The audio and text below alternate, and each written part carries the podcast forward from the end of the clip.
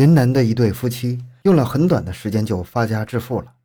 夫妻二人每当被问到是怎样发家致富的时候，都表现得十分低调，总是用模棱两可的话搪塞过去。还有啥？不就是起早贪黑，卖力干呗？至于究竟是干什么才能这么迅速暴富，这就没有下文了。拉新村人口不多，彼此都是熟面孔。人们看见夫妇二人在村里修建起的三层大别墅时，都坐不住了。他们常在背地里琢磨，这二人赚的可能是不义之财。最后，终于把警方惊动了。二零二零年，警方根据当地村民的举报，正式对排左成夫妇二人进行暗中调查。结果一查，果然有问题。欢迎收听由小东播讲的《云南夫妻一夜暴富，引起警方怀疑》。蹲守三个月，发现其中猫腻。回到现场，寻找真相。小东讲故事系列专辑由喜马拉雅独家播出。警方在调查中发现，这个排左成有前科，过去就因为走私毒品进过局子。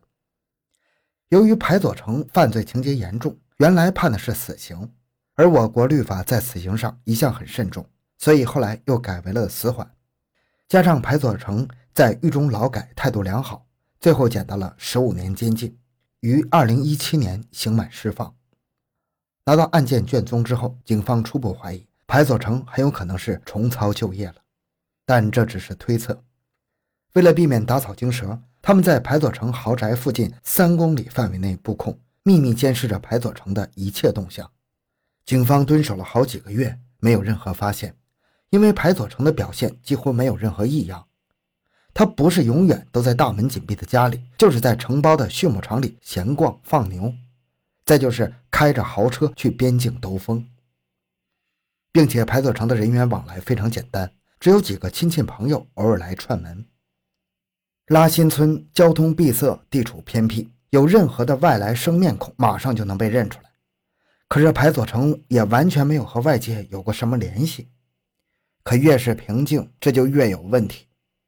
警方根据排左成现有的资产进行估算，即便是他的牛全部按市场上的最高价格售卖，也不可能有这么多钱。那么他的钱究竟是怎么来的呢？排左成一连好几个月都保持着同样的规律性运动，宅在家里放牛、开车遛弯、亲戚串门。正在警方因为找不到证据而一筹莫展时，转机出现了。某日，排左成的两名亲戚上门来拜访，但这次和往常不同。以往上门拜访的亲友不到半个小时就匆匆离去了，而这一次居然留在他家里过夜了，直到第二天早上才离开。不仅如此，当夜排左成竟然在家里大摆宴席，这是首次出现的新情况。又不是逢年过节，有什么事需要如此隆重呢？按照警方往常的办案的经验，这大概是排左成即将采取某种行动的信号了。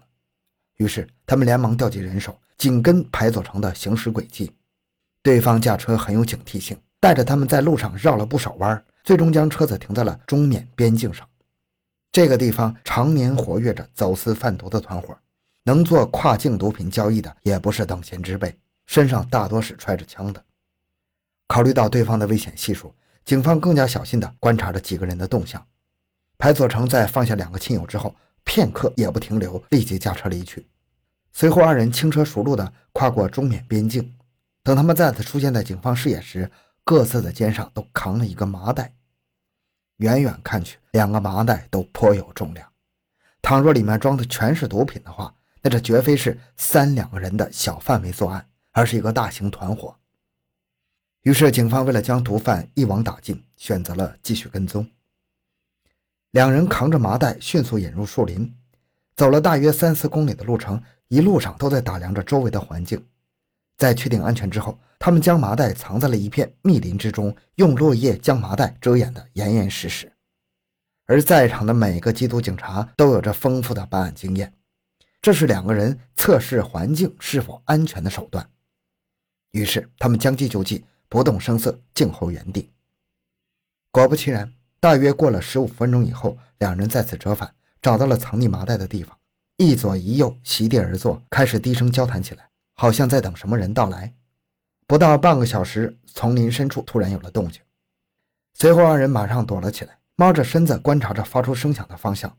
见到对方是自己人，他们这才从藏身的大树后面现身。对方总共有五个人，为首的是排左成的弟弟排乐浪。双方简单交接了一下，那两人便离开了。而剩下的五个人麻溜地扒拉出两个麻袋来，扛到肩上，继续赶路。他们的目的地只有一个，那就是黑老寨。这个地方往往被走私者当成安全的庇护所，其地理位置陡峭隐蔽，树木参天，除了徒步前往，根本不可能有任何交通工具进入。即便是被警方发现了，也可以借助密林的天然优势躲藏起来。正是因为黑老寨地处茂林之中，道路难走，搬运起来十分耗费体力，所以他们才需要多个人轮流搬运。并且在走私的这一行当里有个不成文的规定：带路的人只能是毒枭的亲信，不是所有人都有资格引路的，也不是所有人都认得路的。而排乐腊作为团伙的高层，便充当了引路人的角色。一行人在错综复杂的山林中步履不停地赶路，麻袋在五个人的肩头也轮流了好几番。警方瞅着排乐拉不停地绕路，明显是不想让其他人摸清路线。山林寂静，一有风吹草动，就很容易打草惊蛇。于是，警方决定减少追踪人数，撤下的人提前抄近路前往黑老寨蹲守，因为等待他们交货的人很可能已经到了。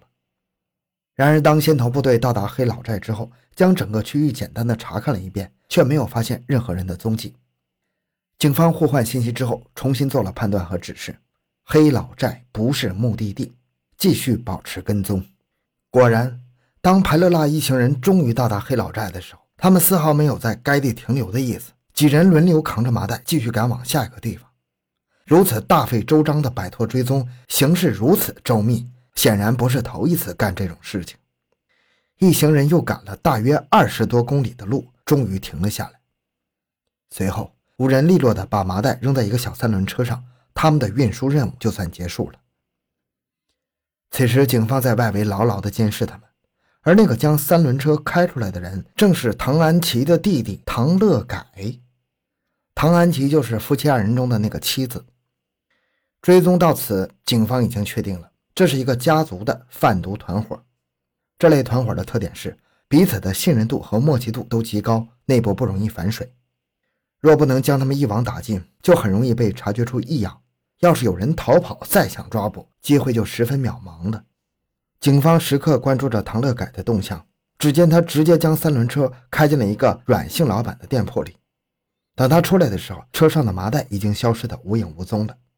警方明白，这个阮老板就是分销毒品的中转站，而这两袋毒品一旦流入国内市场，其后果不堪设想。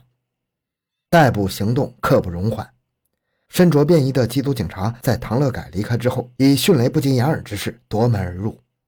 阮姓男子猝不及防摔倒在地，连滚带爬地站起来。